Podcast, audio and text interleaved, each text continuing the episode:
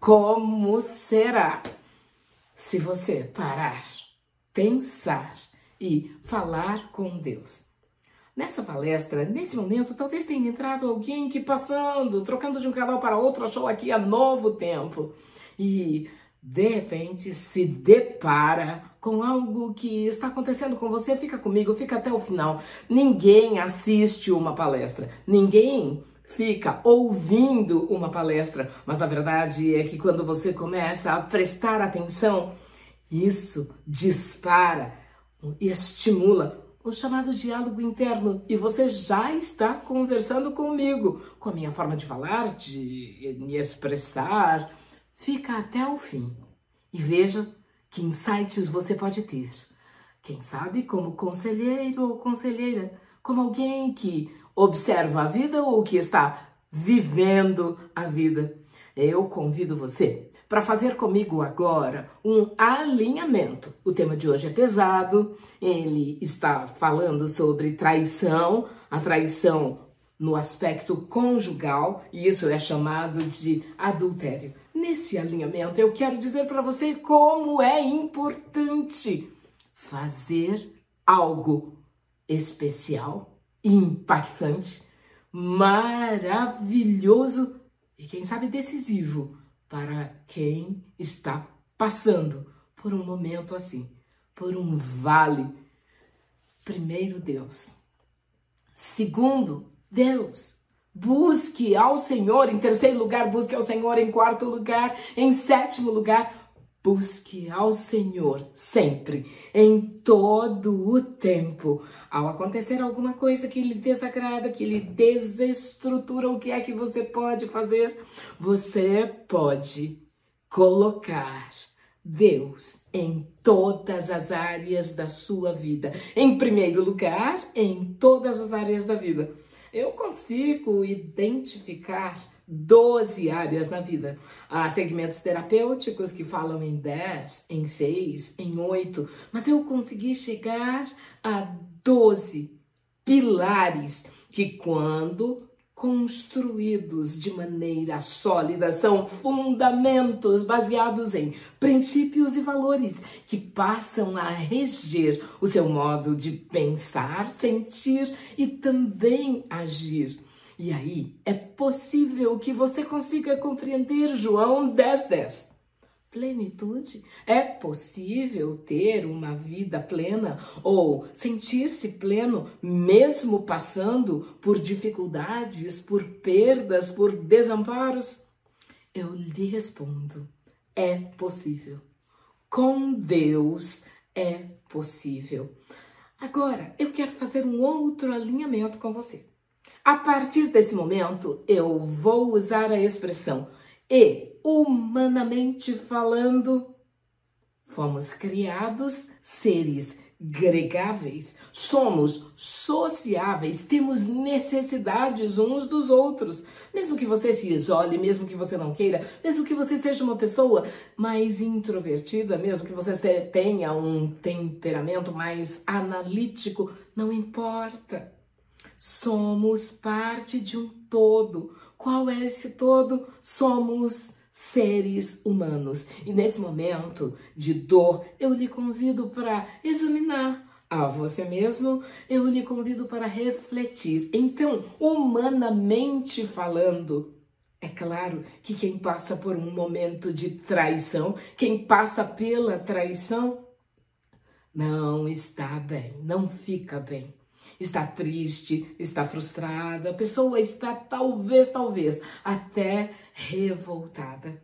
Então, eu já falei lá no começo, a solução a quem você deve buscar. Mas existem outros passos importantes para que, como cooperadora, como cooperador dele, você possa encontrar a harmonia e ainda assim manter a plenitude. Sabe o que você pode fazer? Respire fundo. Slow. Keep calm. Calma. Respire fundo. Inspire, expire. E fale com Deus. Exponha a ele, verbalize para ele em voz alta. É importante que seja em voz alta. Chore, fala, se manifeste. Pode ser com os olhos abertos ou fechados, pode ser em pé ou sentada, pode ser caminhando ou não, mas por favor, primeiro fale com Deus. Primeiro fale para Deus. Não sabe fazer isso? Não aprendeu ainda a fazer isso? Não consegue falar em voz alta? Então, caneta e papel, caneta e caderno. Escreva. Escreva para Deus, escreva uma carta para Deus, coloque o fato, coloque os seus sentimentos, coloque aquilo que você está pensando e comece a escrever. Sabia que caderno e caneta são grandes aliados em momentos de dificuldade? Eu estou falando sobre o que fazer depois de ser traído. E você parou aqui. E eu vou falar coisas que são práticas e importantes para que você possa fazer depois que você escreveu esta carta, para, respire novamente, toma um copo d'água, caminhe dentro da casa ou fora da casa, volte e releia aquilo que você escreveu. Perceba-se. Perceba a sua fisiologia e levanta a cabeça, aprume-se, abra o ombro, olhe para cima, olhe para frente, entenda que a vida só tem duas dimensões e vai vai com calma. Eu vou dar uma outra sugestão. Depois de acalmar-se, depois de usar recursos internos e a sua fisiologia para que exista o domínio próprio, para que exista o ajuste harmônico necessário para passar por este vale. Depois da respiração, o cérebro melhor oxigenado pensará melhor, você pode então, neste caderno e com essa caneta na mão, começar a fazer uma lista de pessoas que poderão lhe ajudar nesse momento em que você está passando. Primeiro, escreva. Comece a escrever livremente o nome dessas pessoas. Ah, vou fazer algumas sugestões. Lembre-se do médico psiquiatra, lembre-se do ginecologista, lembre-se do endocrinologista, do cardiologista. Vai escrevendo, vai colocando tudo nessa lista. Deixa fluir. As lágrimas rolam, molham o papel, a tristeza, a dor. Isso tudo faz parte desse quadro, mas você pode continuar a colocar. Você pode buscar um conselheiro, anotar, conselheiro espiritual, um pastor, um mentor espiritual, um psicólogo, um coach, e você vai colocando ali, de repente você começa a colocar nomes de pessoas. Coloca, coloca livremente os nomes de pessoas. Pode ser que você coloque uma página ou duas, continua, depois para, respira, caminha um pouco, outro copo de água, talvez outra oração, talvez outro momento de dor, de lágrimas, volta para aquele caderno. E ali você começa a examinar e você começa a excluir os nomes que você vai dizer esse não. Se essa pessoa souber o que eu estou passando, ela vai infartar. Essa daqui vai se revoltar. E na verdade é preciso que você avalie corretamente onde buscará ajuda, com quem buscará ajuda e que seja a ajuda certa. Vou fazer uma sugestão: exclua de levar nesse momento, sob forte impacto emocional que você está levar para as pessoas da sua família. Por favor, leve o que eu estou dizendo a sério. Que os filhos não saibam por você. Que sua família ainda não saiba através de você. Por qual razão você me pergunta? Eu lhe digo, são pessoas do seu círculo íntimo familiar. A tragédia está em desenvolvimento, se desenrolando. Cuidado para que você crie um emaranhado ainda maior. E depende do modo como você lida com você nesse momento. Isso poderá acontecer. Então, proteja a sua família. Proteja você também. É certo que os sentimentos e as emoções afloram nessa hora, mas eu apelo à razão para que depois você jamais tenha do que se arrepender, lamuriar ou ficar contra você mesmo por favor, é importante que você busque ajuda humanamente falando. Sabe, quanto a evitar criar o emaranhado, eu quero citar para você um texto bíblico que eu gosto muito e ele está em 2 Samuel, capítulo 22, verso 33. E está escrito: Deus é a minha fortaleza e a minha força, e ele perfeitamente desembaraça os meus caminhos sabe? Se você permitir que Deus atue em você, que o Espírito Santo fale através de você, como será depois que passar toda essa tempestade, depois que o tsunami passar, onde você estará? Entre os escombros ou no lugar mais alto? Repleta, uma pessoa repleta de aprendizados, uma pessoa mais fortalecida. Bom, depois que você fez a lista, agora é bem provável que você já tenha excluído vários nomes, evitando, quem sabe, que a raiz de amargura venha contaminar aqueles que não merecem, aqueles que você ama e precisa ainda assim proteger. Agora, elege com quem você falará. E é importante que você tenha, assim, esse mentor, essa mentora, esse conselheiro, essa pessoa da sua confiança, onde você compartilhará com responsabilidade aquilo que aconteceu. Se atenha aos fatos. Mas eu vou lhe fazer mais uma sugestão altamente desafiadora, já que você está aqui e quer saber o que fazer depois de ser traído? O que acha de ficar em silêncio por 24 horas? É muito? Não. O ideal seria por 72 horas, três dias. Foi o tempo que Jonas esteve no ventre da baleia, foi o tempo em que Jesus esteve ali no túmulo. Como será se você fizer o seu retiro espiritual de três dias, 72 horas, de um tempo para você? De um tempo onde você vai jejuar. O apetite já foi embora. Torne isso um jejum com objetivo. Jejuar para quê? Alivia seu corpo. Evita comer desesperadamente ou sair usando o cartão de crédito. Ou, ou, ou, calma, pense. Se conecte com você mesma e com Deus e nestas 72 horas, onde já houve jejum, oração, clamor, onde você já pensou, avaliou, reavaliou e talvez, talvez agora esteja pronta para agir.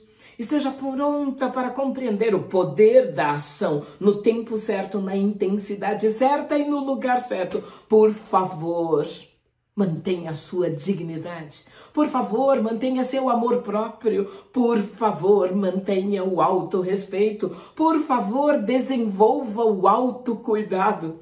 Eu costumo chamar de quebra de estado. Um banho frio, o lavar a cabeça, a caminhada, a contemplação. E a partir daí, depois desse tempo que pode ser um tempo sagrado, depois desse tempo tirado para você mesma como pessoa, eu digo que você alcançou a liberdade, o sagrado livre-arbítrio para, usando razão e emoção, desenvolvida a inteligência espiritual na medida necessária, a sua inteligência emocional entrará também em campo e você poderá ser quem nunca imaginou ser durante a dor durante a tragédia, durante o estresse, durante a pressão, pode nascer um novo você, uma nova você. Nunca mais será a mesma pessoa. Aquele fato pode ser um divisor e um divisor importante. E no livre-arbítrio usar a autorresponsabilidade sem criticar, sem julgar, sem acusar aquele que traiu você. Experimenta e depois me escreve. Experimenta e depois você me diz se dá certo. o que você pode fazer? Você ainda não sabe. O que você não sabe pode aprender. Pode começar a ouvir de novo essa palestra e de novo até que novas ideias venham para você. Sabe?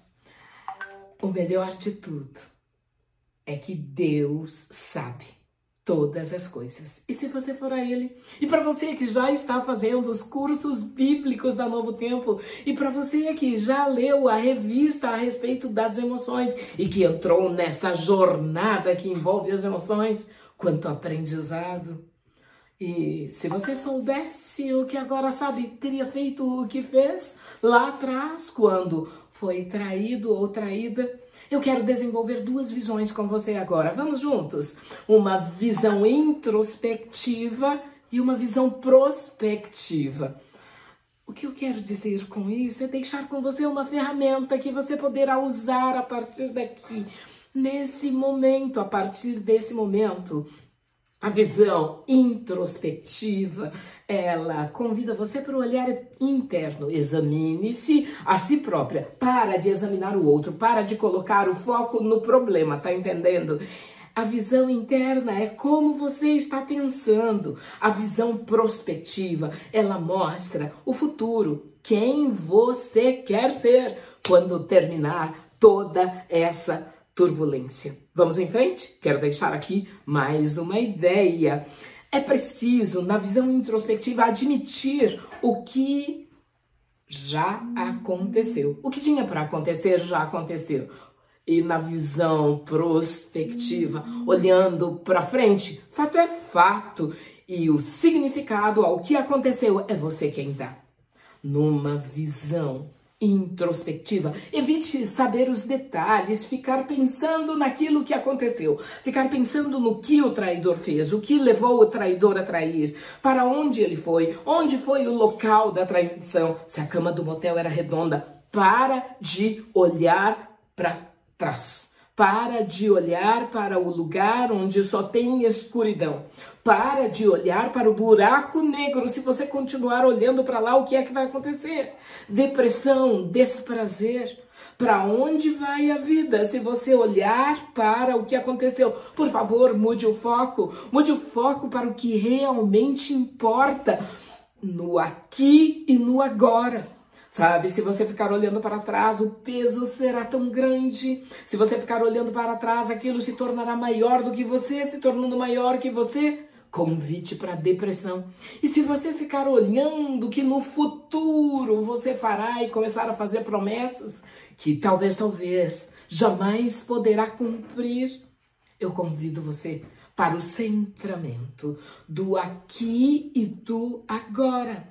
Mude o foco Custe o que custar, mude o foco para o que realmente importa. Para de focar no problema e para onde você vai. Identifique melhor a questão. Identifique o que está acontecendo nesse momento, na visão introspectiva, com você.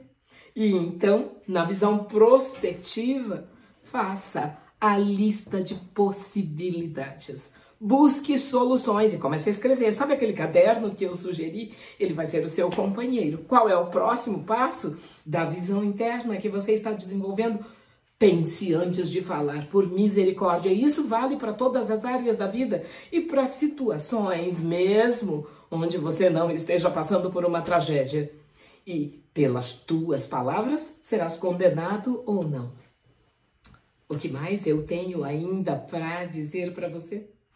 O traidor não é o culpado.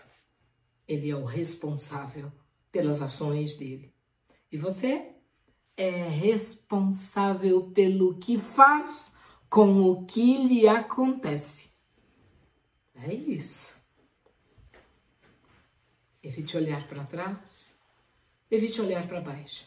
Eu quero deixar aqui com você um trecho de, da escritora Ellen White no livro Conselhos para Pais professores e estudantes. No Senhor, por favor, atinja a norma que inclui tudo o que é puro, bom, nobre e elevado num contínuo esforço e constante progresso. Para frente, para o alto, rumo à perfeição do seu caráter. cuida de você. Porque o outro fez o que fez e está colhendo o que ele já semeou. Ele ou ela foi infiel a você. Essa é a maior mentira que puderam contar para uma pessoa espiritual como você, que crê como eu creio no eterno, que crê naquele que é bondade, justiça, amor, perfeição. Ele não foi infiel a você, ele foi infiel a Deus e atingiu você. Ele deixou de ser fiel a Deus e atingiu a família, a sociedade, a ele mesmo. E os resultados desta ação continuarão a existir. Ah, você tem vergonha? Quer se esconder? Não quer falar sobre isso com ninguém? Para de ter vergonha pelo outro. Quem precisa ter vergonha é quem fez. Você olha para frente e para o alto. O Senhor Deus me ajuda. Isso está escrito na palavra. E não serei envergonhado. Anota aí. Está em Isaías, capítulo 50, verso 7. Depois você confere. Dói. Dói dói muito, diz o seu eu interno. E o seu eu interno chora, não consigo esquecer o ocorrido, quero justiça. Bom, Deus não lhe chamou para ser justiça, nem para fazer justiça. Deus lhe chamou para ser feliz. Deus tem propósitos para a sua vida e quanto mais rápido você perdoar, mais rápido chegará a sua cura Perdão é decisão, perdão não é sentimento. Então, seja rápido em perdoar. Eu perdoo, dizem algumas pessoas, mas. E você pode completar a frase, sabe bem como é isso. E eu lhe digo, meu amigo, minha amiga, perdoar é construir o seu lado da ponte sobre o abismo daquela tragédia. É isso. Essa é a sua parte. Essa é a sua responsabilidade. Mas o que é realmente perdão? Algumas pessoas têm me perguntado. Eu digo, é a confirmação do amor. Amor? E nessa situação, hum, que o amor de Deus em você seja pleno, que o amor de Deus em você seja real, seja completo. E é nessa hora, é na hora da dor, que você precisa de resignação. Conhece o que é resignação? Vai lá no dicionário. Resiliência. É nessa hora que você pode experimentar o que é ser envolvida no manto sagrado. É nessa hora que você conhece de fato quem é você e pode experimentar quem é Deus. Está aí o quadro completo que você pode olhar. E meu amigo, minha amiga, é o seguinte. Já falei da dor, já falei do amor e eu poderia falar muito mais. Só quero lembrar que o tempo vai passar, como diz a música. A tempestade também. Ah, eu quero dizer para você que dias melhores virão. Então, sorria, agradeça. Os mortos nada mais sabem. E você está viva, você está vivo. A vida é maior do que você. Por favor, lembra disso.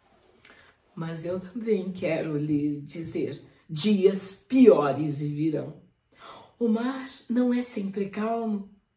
Há turbulências. E foi o próprio Cristo quem disse: No mundo tereis aflições, mas tem de bom ânimo. Eu venci o mundo. Sabe, o seu modelo não é o traidor. O meu modelo é Jesus e eu quero continuar nesse processo de modelagem, nessa jornada chamada vida. E na dinâmica da vida, os filhos vão crescer se casarão ou talvez não. Os netos chegarão ou talvez não.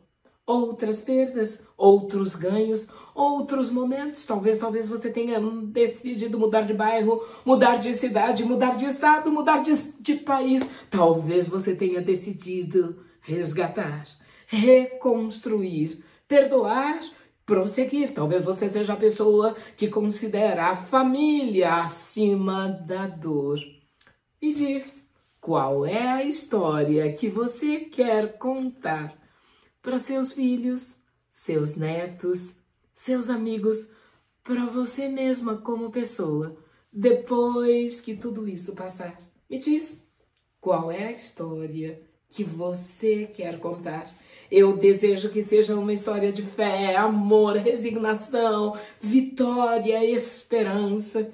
Eu desejo que essa história tenha marcas, cicatrizes, elas existirão, mas que elas sejam visíveis no seu olhar, na sua vida, como a assinatura, como a assinatura de Jesus em sua pele, em seu eu, em sua alma, em você e em mim. Ah, eu preciso dizer só mais uma coisa. Lembra daquela mulher numa reunião social importante, cumprindo seu dever profissional? Ela sou eu. Ah, ela era eu. A outra, com o drink na mão, declarou o que declarou. Eu estou aqui. A vida tem surpresas e eu sou grata ao Senhor pelo vale e por quem eu me tornei diante dele, nele e pela graça. Fica na paz e na bênção, vai em frente. A vida é bela, depende das cores que você usa para pintá-las.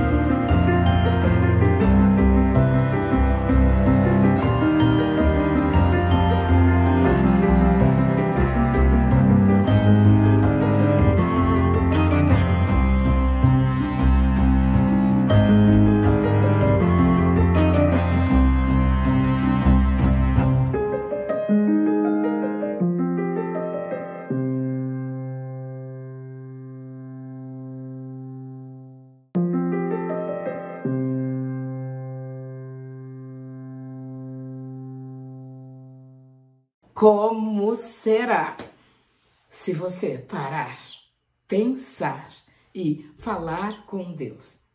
Nessa palestra, nesse momento, talvez tenha entrado alguém que passando, trocando de um canal para outro, achou aqui a novo tempo e de repente se depara com algo que está acontecendo com você, fica comigo, fica até o final. Ninguém assiste uma palestra, ninguém fica ouvindo uma palestra, mas na verdade é que quando você começa a prestar atenção, isso dispara, estimula o chamado diálogo interno e você já está conversando comigo, com a minha forma de falar, de me expressar.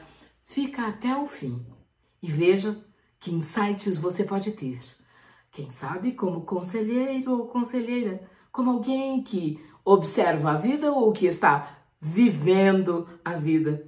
Eu convido você para fazer comigo agora um alinhamento. O tema de hoje é pesado, ele está falando sobre traição, a traição no aspecto conjugal, e isso é chamado de adultério. Nesse alinhamento, eu quero dizer para você como é importante fazer algo especial, impactante, maravilhoso e, quem sabe, decisivo para quem está passando por um momento assim, por um vale.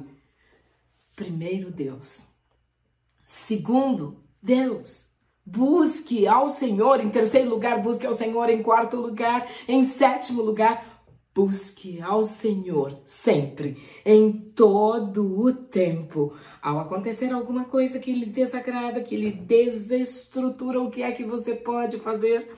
Você pode colocar Deus em todas as áreas da sua vida. Em primeiro lugar, em todas as áreas da vida. Eu consigo identificar 12 áreas na vida. Há segmentos terapêuticos que falam em 10, em 6, em 8, mas eu consegui chegar a 12 pilares que, quando construídos de maneira sólida, são fundamentos baseados em princípios e valores que passam a reger o seu modo de pensar, sentir e também agir.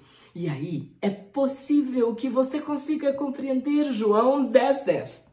Plenitude. É possível ter uma vida plena ou sentir-se pleno mesmo passando por dificuldades, por perdas, por desamparos? Eu lhe respondo: é possível. Com Deus é possível. Agora, eu quero fazer um outro alinhamento com você. A partir desse momento, eu vou usar a expressão e, humanamente falando, fomos criados seres gregáveis, somos sociáveis, temos necessidades uns dos outros. Mesmo que você se isole, mesmo que você não queira, mesmo que você seja uma pessoa mais introvertida, mesmo que você tenha um temperamento mais analítico, não importa.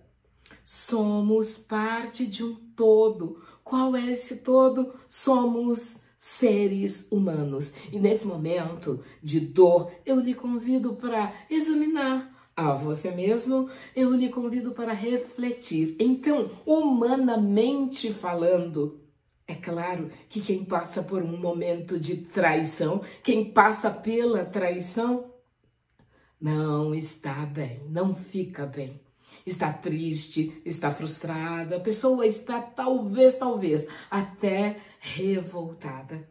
Então, eu já falei lá no começo, a solução a quem você deve buscar. Mas existem outros passos importantes para que, como cooperadora, como cooperador dele, você possa encontrar a harmonia e ainda assim manter a plenitude. Sabe o que você pode fazer? Respire fundo. Slow. Keep calm. Calma. Respire fundo. Inspire, expire. E fale com Deus. Exponha a ele, verbalize para ele em voz alta. É importante que seja em voz alta. Chore, fala, se manifeste. Pode ser com os olhos abertos ou fechados, pode ser em pé ou sentada, pode ser caminhando ou não, mas por favor, primeiro fale com Deus. Primeiro fale para Deus. Não sabe fazer isso? Não aprendeu ainda a fazer isso? Não consegue falar em voz alta? Então, caneta e papel, caneta e caderno. Escreva. Escreva para Deus, escreva uma carta para Deus, coloque o fato, coloque os seus sentimentos, coloque aquilo que você está pensando e comece a escrever. Sabia que caderno e caneta são grandes aliados em momentos de dificuldade? Eu estou falando sobre o que fazer depois de ser traído. E você parou aqui e eu vou falar coisas que são práticas e importantes para que você possa fazer depois que você escreveu essa carta, para, respire novamente, toma um copo d'água, caminhe dentro da casa ou fora da casa, volte e releia aquilo que você escreveu. Perceba-se. Perceba a sua fisiologia e levanta a cabeça, aprume-se, abra o ombro, olhe para cima, olhe para frente, entenda que a vida só tem duas dimensões e vai vai com calma. Eu vou dar uma outra sugestão.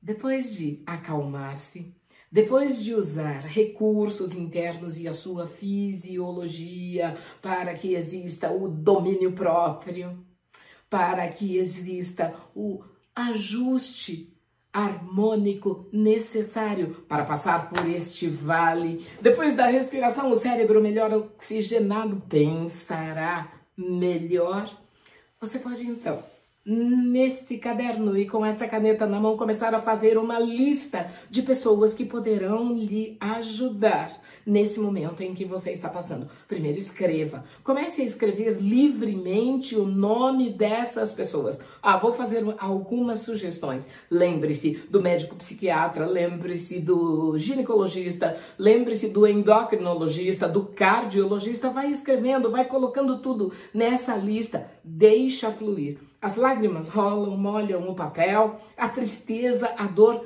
Isso tudo faz parte desse quadro, mas você pode continuar a colocar.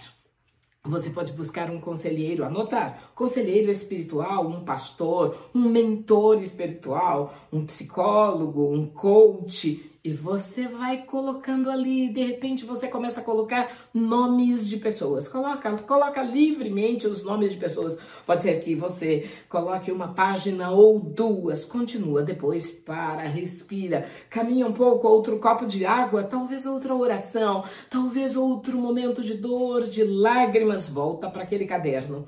E ali você começa a examinar e você começa a excluir os nomes que você vai dizer esse não. Se essa pessoa souber o que eu estou passando, ela vai infartar. Essa daqui vai se revoltar.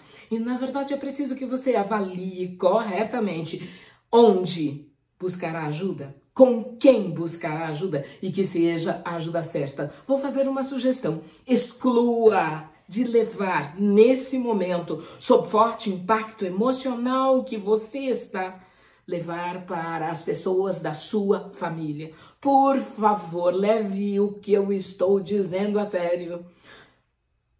Que os filhos não saibam por você. Que sua família ainda não saiba através de você. Por qual razão você me pergunta? Eu lhe digo, são pessoas do seu círculo íntimo familiar. A tragédia está em desenvolvimento, se desenrolando. Cuidado para que você crie um emaranhado ainda maior. E depende do modo como você lida com você nesse momento.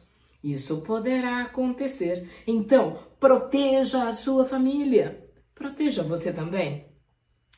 É certo que os sentimentos e as emoções afloram nessa hora, mas eu apelo à razão para que depois você jamais tenha do que se arrepender, lamuriar ou ficar contra você mesmo. Por favor, é importante que você busque ajuda humanamente falando.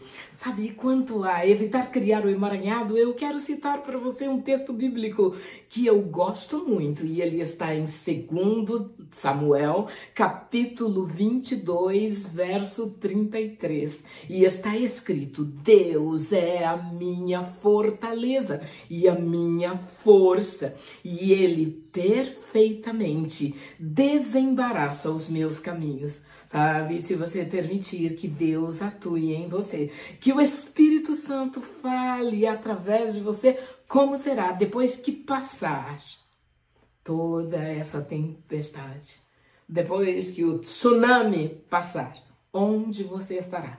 Entre os escombros ou no lugar mais alto?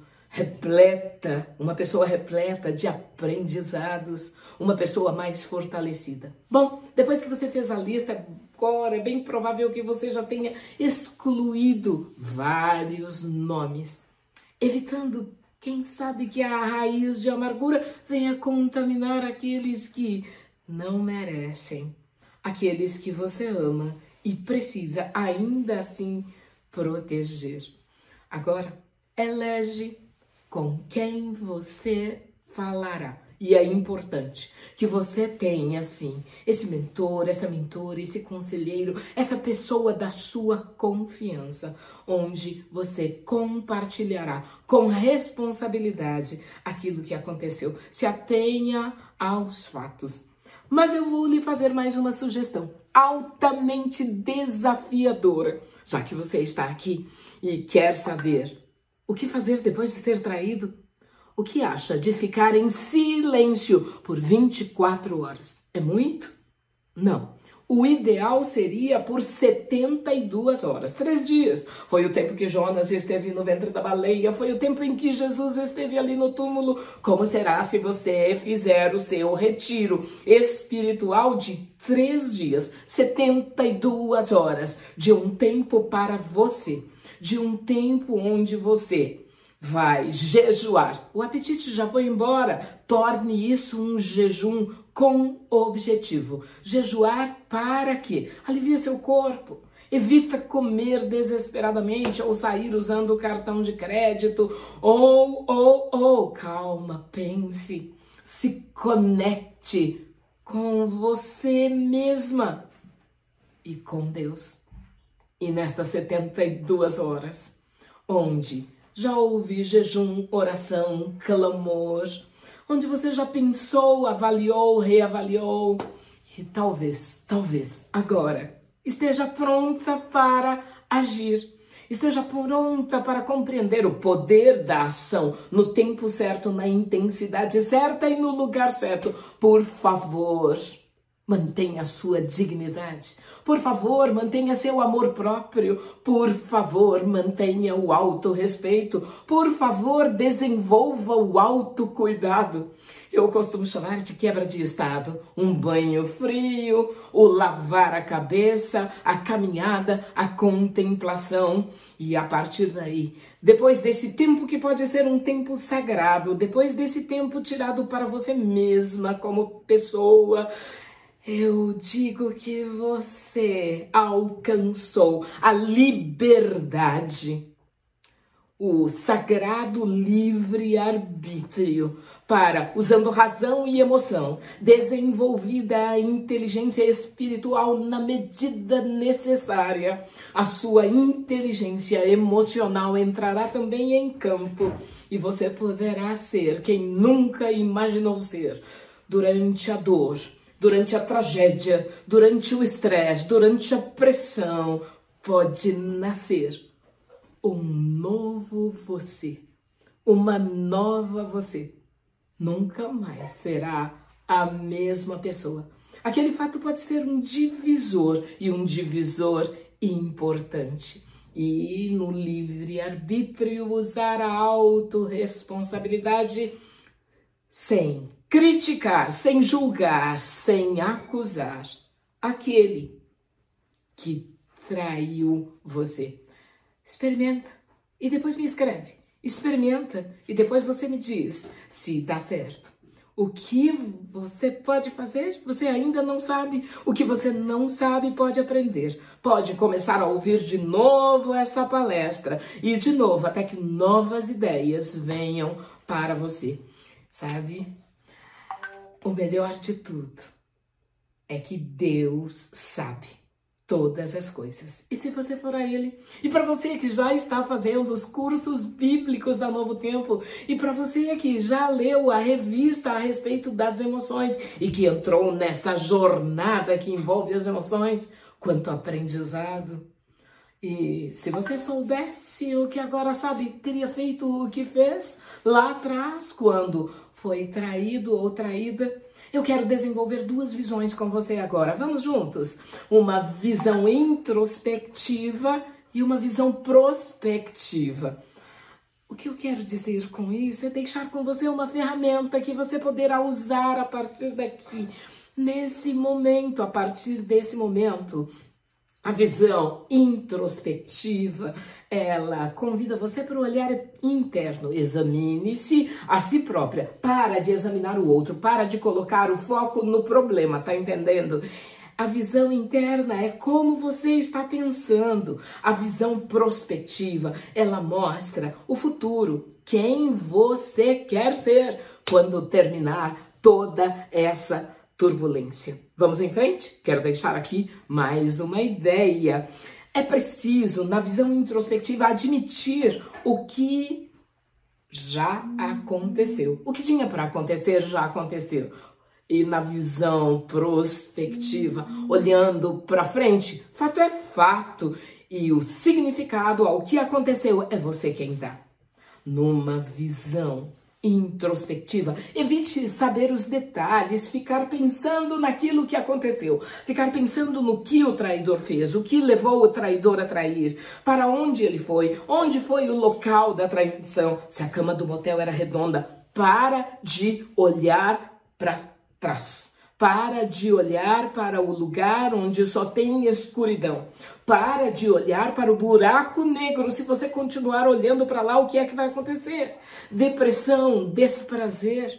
Para onde vai a vida? Se você olhar para o que aconteceu, por favor, mude o foco. Mude o foco para o que realmente importa no aqui e no agora. Sabe, se você ficar olhando para trás, o peso será tão grande. Se você ficar olhando para trás, aquilo se tornará maior do que você, se tornando maior que você. Convite para depressão. E se você ficar olhando que no futuro você fará e começar a fazer promessas que talvez, talvez jamais poderá cumprir, eu convido você para o centramento do aqui e do agora. Mude o foco Custe o que custar, mude o foco para o que realmente importa. Para de focar no problema e para onde você vai. Identifique melhor a questão. Identifique o que está acontecendo nesse momento, na visão introspectiva, com você.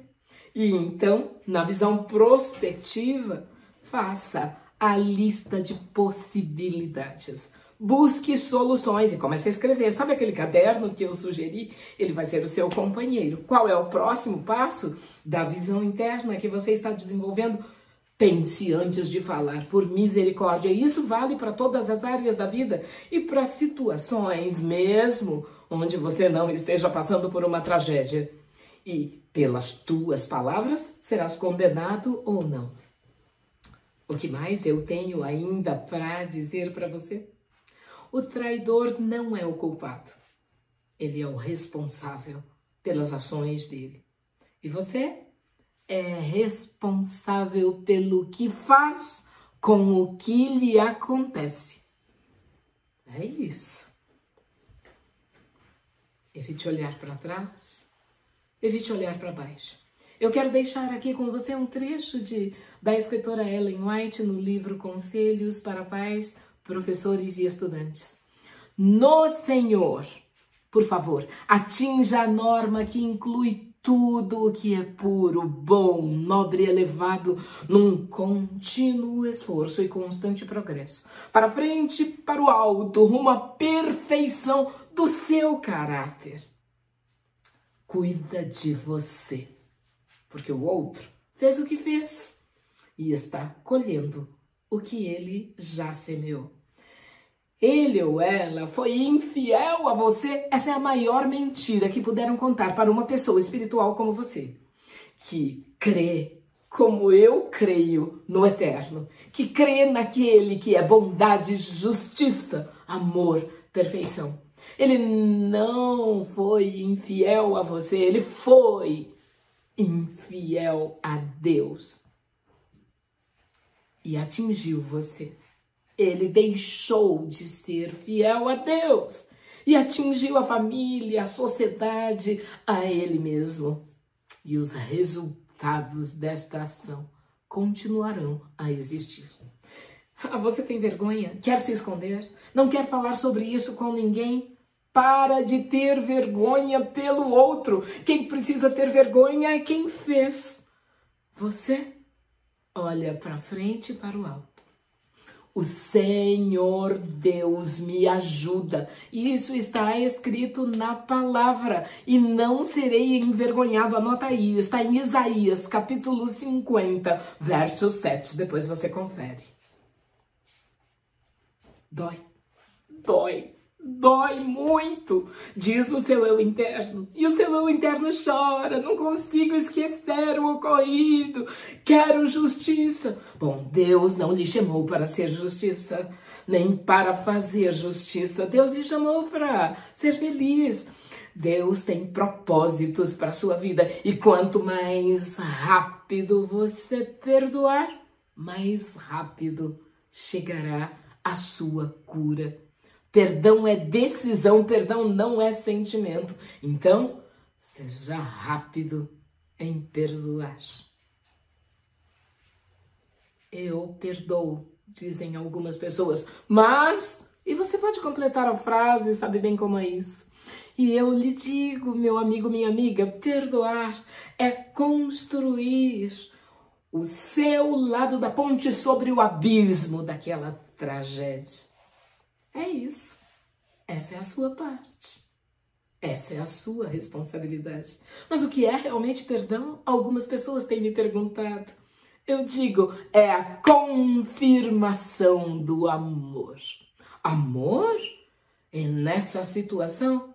Bom, que o amor de Deus em você seja pleno, que o amor de Deus em você seja real, seja completo. E é nessa hora, é na hora da dor, que você precisa de resignação. Conhece o que é resignação? Vai lá no dicionário. Resiliência. É nessa hora que você pode experimentar o que é ser envolvida no manto sagrado.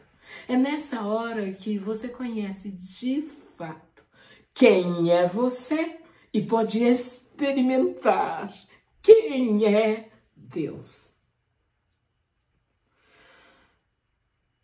Está aí o quadro completo que você pode olhar. E meu amigo, minha amiga, é o seguinte. Já falei da dor, já falei do amor e eu poderia falar muito mais. Só quero lembrar que o tempo vai passar, como diz a música. A tempestade também. Ah, eu quero dizer para você que dias melhores virão. Então, sorria, agradeça. Os mortos nada mais sabem. E você está viva, você está vivo. A vida é maior do que você. Por favor, lembra disso. Mas eu também quero lhe dizer: dias piores virão. O mar não é sempre calmo. Há turbulências. E foi o próprio Cristo quem disse: No mundo tereis aflições, mas tem de bom ânimo. Eu venci o mundo. Sabe, o seu modelo não é o traidor. O meu modelo é Jesus e eu quero continuar nesse processo de modelagem, nessa jornada chamada vida. E na dinâmica da vida, os filhos vão crescer se casarão ou talvez não. Os netos chegarão ou talvez não. outras perdas, outros ganhos, outros momentos. Talvez, talvez você tenha decidido mudar de bairro, mudar de cidade, mudar de estado, mudar de, de país. Talvez você tenha decidido resgatar, reconstruir, perdoar, prosseguir. Talvez você seja a pessoa que considera a família acima da dor. Me diz, qual é a história que você quer contar para seus filhos, seus netos, seus amigos, para você mesma como pessoa, depois que tudo isso passar. Me diz, qual é a história que você quer contar? Eu desejo que seja uma história de fé, amor, resignação, vitória, esperança. Eu desejo que essa história tenha marcas, cicatrizes. Elas existirão mas que elas sejam visíveis no seu olhar, na sua vida, como a assinatura. Como a assinatura de Jesus em sua pele, em seu eu, em sua alma, em você e em mim. Ah, eu preciso dizer só mais uma coisa. Lembra daquela mulher numa reunião social importante, cumprindo seu dever profissional. Ela sou eu. Ah, ela era eu. A outra, com o drink na mão, declarou o que declarou. Eu estou aqui. A vida tem surpresas e eu sou grata ao Senhor pelo vale e por quem eu me tornei diante dele, nele e pela graça. Fica na paz e na bênção, vai em frente.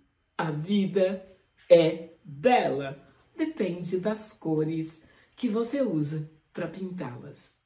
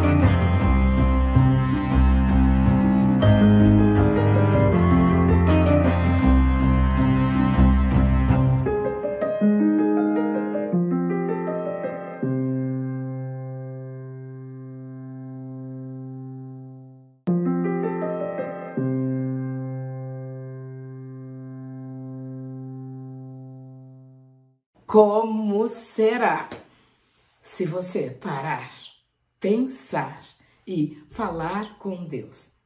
Nessa palestra, nesse momento, talvez tenha entrado alguém que passando, trocando de um canal para outro, achou aqui a novo tempo.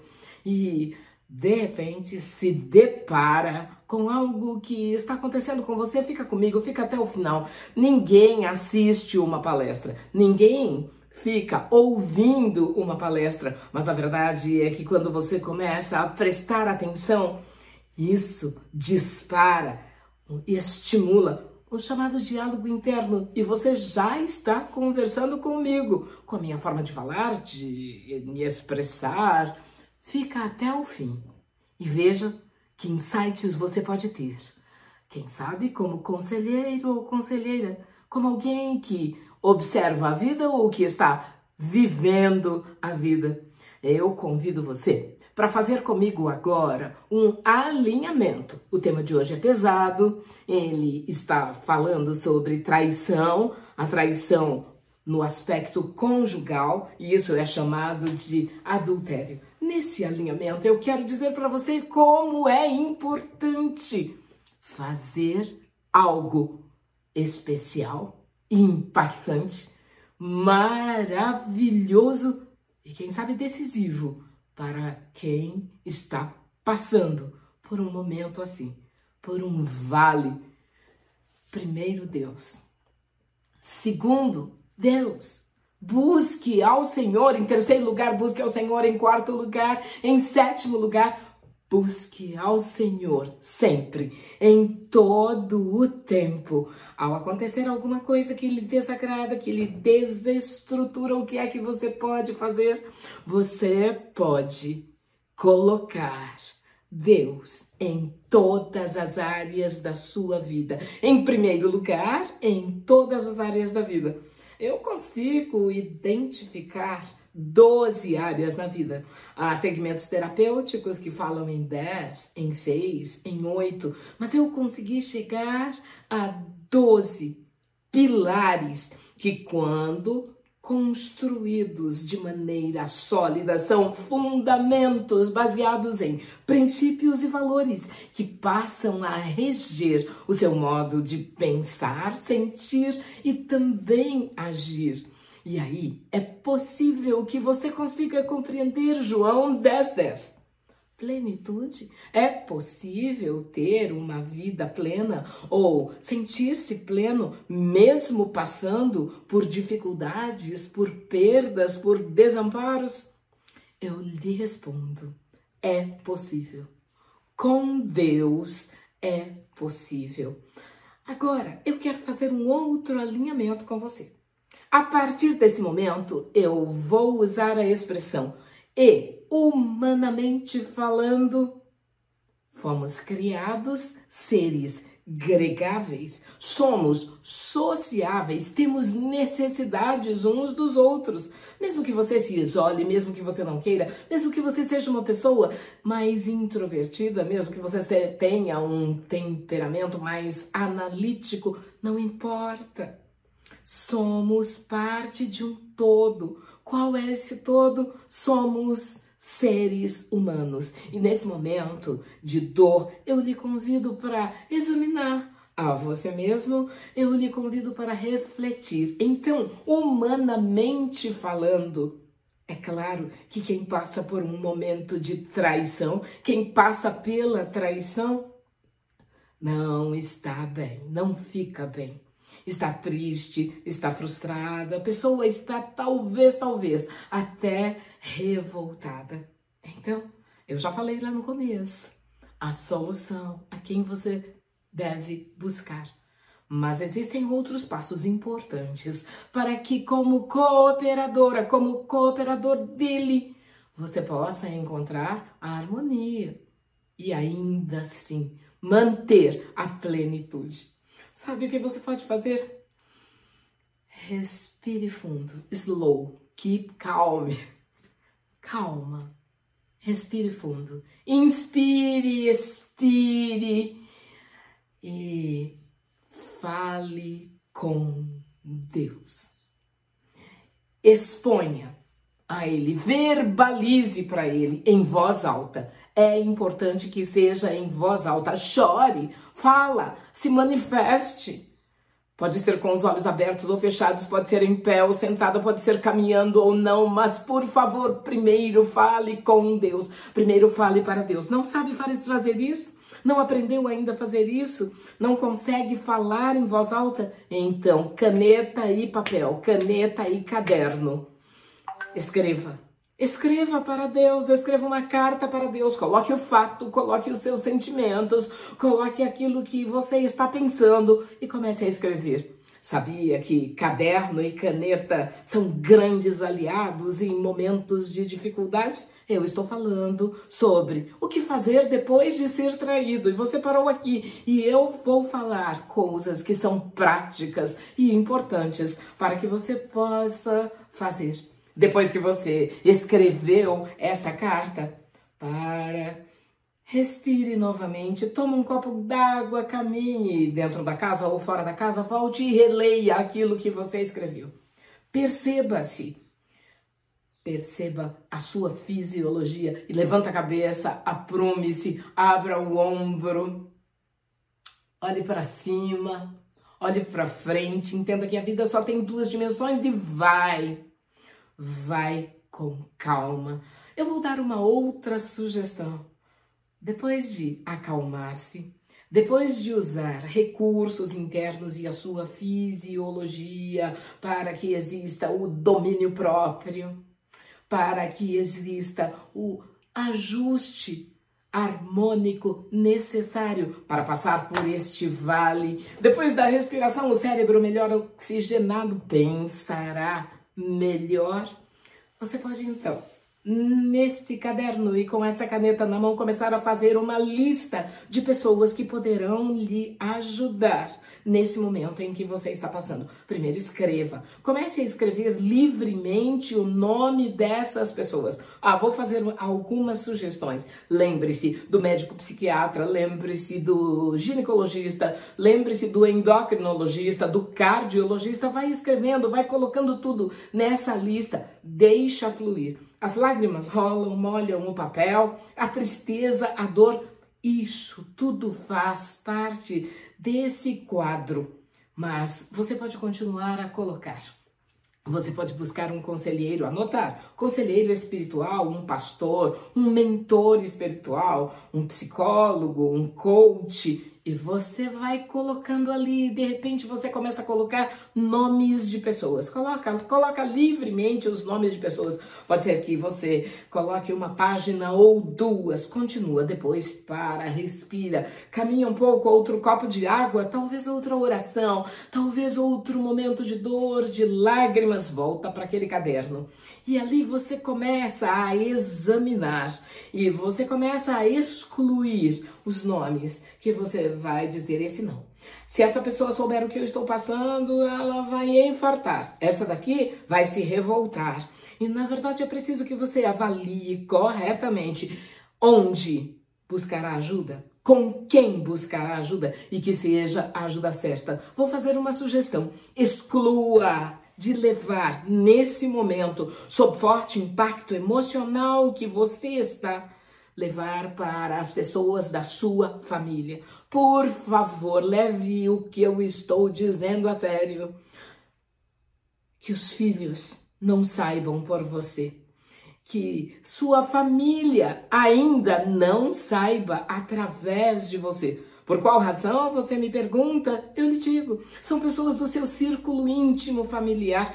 A tragédia está em desenvolvimento, se desenrolando. Cuidado para que você crie um emaranhado ainda maior. E depende do modo como você lida com você nesse momento. Isso poderá acontecer. Então, proteja a sua família. Proteja você também. É certo que os sentimentos e as emoções afloram nesta hora, mas eu apelo à razão para que depois você jamais tenha do que se arrepender, lamuriar ou ficar contra você mesmo, por favor, é importante que você busque ajuda humanamente falando. Sabe, quanto a evitar criar o emaranhado, eu quero citar para você um texto bíblico que eu gosto muito e ele está em 2 Samuel, capítulo 22, verso 33. E está escrito: Deus é a minha fortaleza e a minha força, e ele perfeitamente desembaraça os meus caminhos sabe? Se você permitir que Deus atue em você, que o Espírito Santo fale através de você, como será depois que passar toda essa tempestade, depois que o tsunami passar, onde você estará? Entre os escombros ou no lugar mais alto? Repleta, uma pessoa repleta de aprendizados, uma pessoa mais fortalecida. Bom, depois que você fez a lista, agora é bem provável que você já tenha excluído vários nomes, evitando, quem sabe, que a raiz de amargura venha contaminar aqueles que não merecem, aqueles que você ama e precisa ainda assim proteger. Agora, elege com quem você falará. E é importante que você tenha, assim, esse mentor, essa mentora, esse conselheiro, essa pessoa da sua confiança, onde você compartilhará com responsabilidade aquilo que aconteceu. Se atenha aos fatos. Mas eu vou lhe fazer mais uma sugestão altamente desafiadora, já que você está aqui e quer saber o que fazer depois de ser traído? O que acha de ficar em silêncio por 24 horas? É muito? Não. O ideal seria por 72 horas, três dias. Foi o tempo que Jonas esteve no ventre da baleia, foi o tempo em que Jesus esteve ali no túmulo. Como será se você fizer o seu retiro espiritual de três dias, 72 horas, de um tempo para você?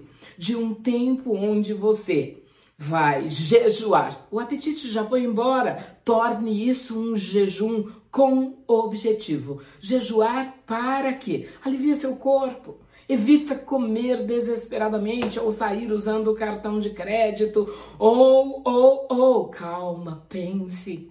Se conecte com você mesma e com Deus e nestas 72 horas, onde já houve jejum, oração, clamor, onde você já pensou, avaliou, reavaliou e talvez, talvez agora esteja pronta para agir.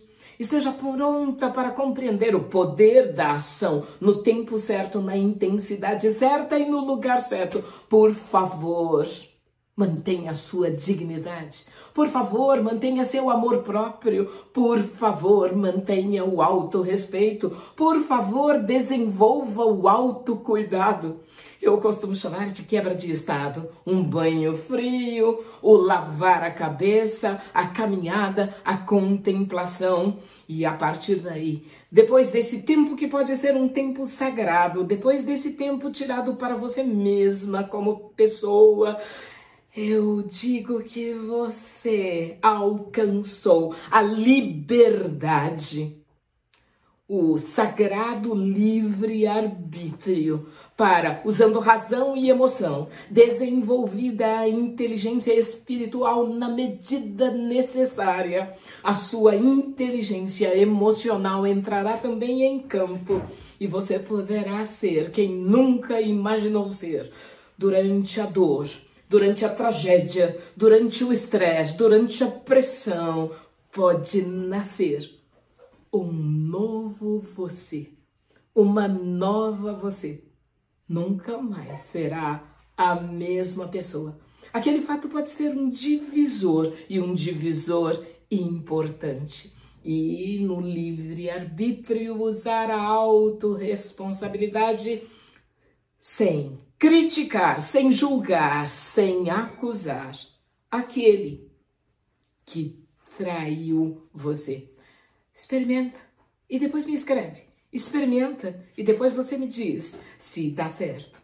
o que você pode fazer? Você ainda não sabe. O que você não sabe pode aprender. Pode começar a ouvir de novo essa palestra e de novo até que novas ideias venham para você. Sabe? O melhor de tudo é que Deus sabe todas as coisas. E se você for a Ele, e para você que já está fazendo os cursos bíblicos da Novo Tempo, e para você que já leu a revista a respeito das emoções e que entrou nessa jornada que envolve as emoções, quanto aprendizado.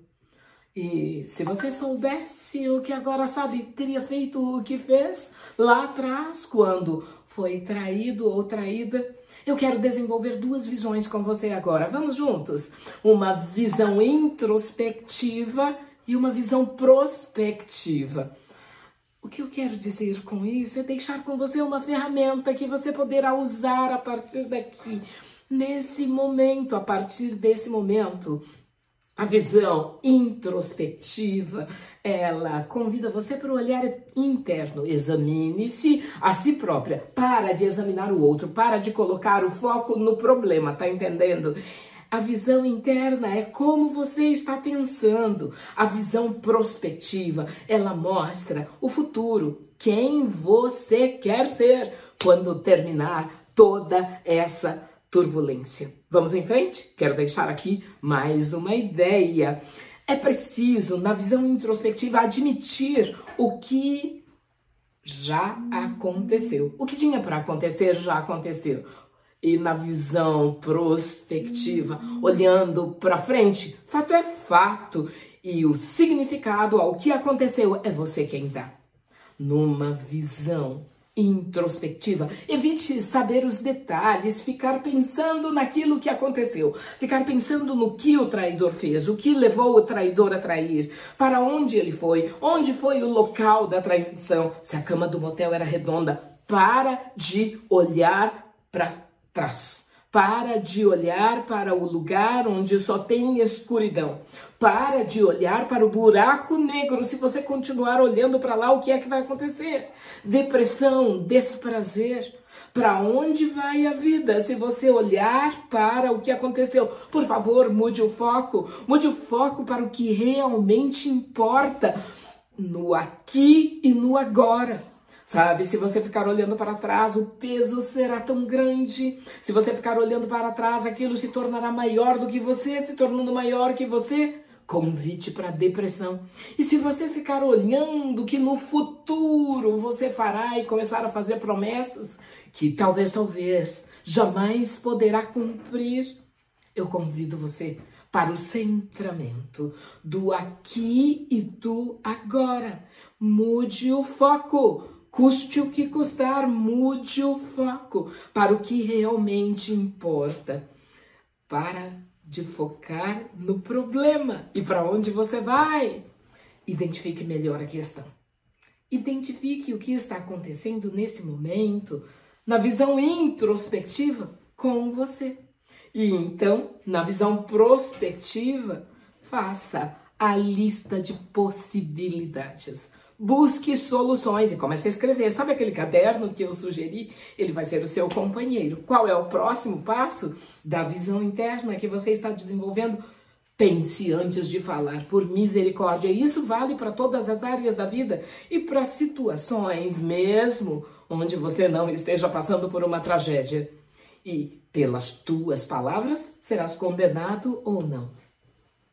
O que mais eu tenho ainda para dizer para você? O traidor não é o culpado. Ele é o responsável pelas ações dele. E você é responsável pelo que faz com o que lhe acontece. É isso. Evite olhar para trás, evite olhar para baixo. Eu quero deixar aqui com você um trecho de, da escritora Ellen White no livro Conselhos para Pais professores e estudantes. No Senhor, por favor, atinja a norma que inclui tudo o que é puro, bom, nobre e elevado num contínuo esforço e constante progresso. Para frente, para o alto, rumo à perfeição do seu caráter. cuida de você. Porque o outro fez o que fez e está colhendo o que ele já semeou.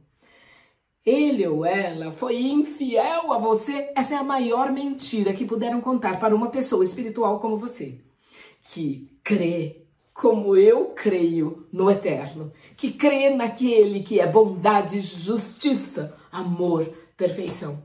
Ele não foi infiel a você, ele foi infiel a Deus e atingiu você. Ele deixou de ser fiel a Deus e atingiu a família, a sociedade, a ele mesmo. E os resultados desta ação continuarão a existir. Ah, você tem vergonha? Quer se esconder? Não quer falar sobre isso com ninguém? Para de ter vergonha pelo outro. Quem precisa ter vergonha é quem fez. Você olha para frente e para o alto. O Senhor Deus me ajuda. Isso está escrito na palavra. E não serei envergonhado. Anota aí. Está em Isaías, capítulo 50, verso 7. Depois você confere. Dói. Dói dói muito, diz o seu eu interno. E o seu eu interno chora, não consigo esquecer o ocorrido, quero justiça. Bom, Deus não lhe chamou para ser justiça, nem para fazer justiça. Deus lhe chamou para ser feliz. Deus tem propósitos para a sua vida e quanto mais rápido você perdoar, mais rápido chegará a sua cura Perdão é decisão, perdão não é sentimento. Então, seja rápido em perdoar. Eu perdoo, dizem algumas pessoas, mas. E você pode completar a frase, sabe bem como é isso. E eu lhe digo, meu amigo, minha amiga, perdoar é construir o seu lado da ponte sobre o abismo daquela tragédia. É isso. Essa é a sua parte. Essa é a sua responsabilidade. Mas o que é realmente perdão? Algumas pessoas têm me perguntado. Eu digo, é a confirmação do amor. Amor? É nessa situação? Bom, que o amor de Deus em você seja pleno, que o amor de Deus em você seja real, seja completo. E é nessa hora, é na hora da dor, que você precisa de resignação. Conhece o que é resignação? Vai lá no dicionário. Resiliência. É nessa hora que você pode experimentar o que é ser envolvida no manto sagrado. É nessa hora que você conhece de fato quem é você e pode experimentar quem é Deus. Está aí o quadro completo que você pode olhar. E meu amigo, minha amiga, é o seguinte.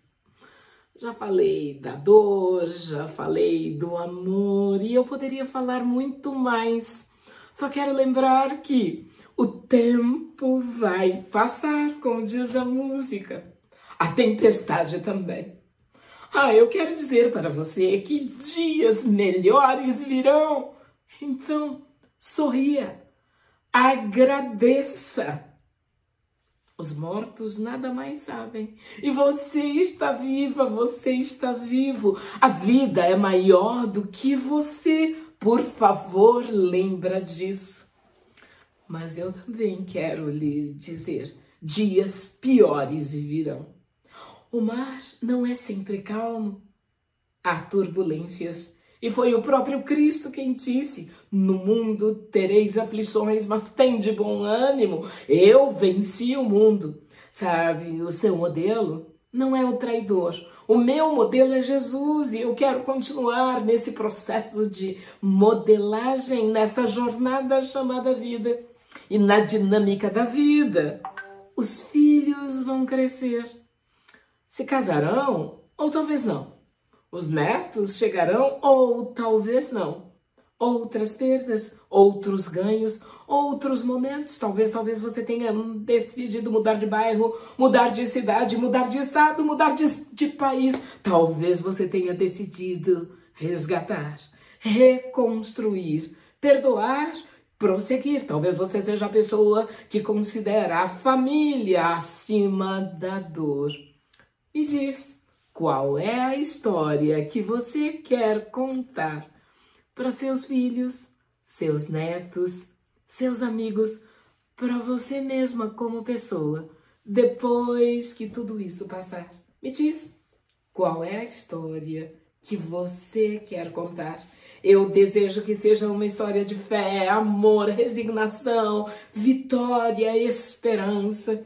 Eu desejo que essa história tenha marcas, cicatrizes, elas existirão, mas que elas sejam visíveis no seu olhar, na sua vida, como a assinatura, como a assinatura de Jesus em sua pele, em seu eu, em sua alma, em você e em mim. Ah, eu preciso dizer só mais uma coisa. Lembra daquela mulher numa reunião social importante, cumprindo seu dever profissional? Ela sou eu. Ah, ela era eu. A outra, com o drink na mão, declarou o que declarou. Eu estou aqui. A vida tem surpresas e eu sou grata ao Senhor pelo vale e por quem eu me tornei diante dele, nele e pela graça. Fica na paz e na bênção, vai em frente. A vida é bela, depende das cores que você usa para pintá-las.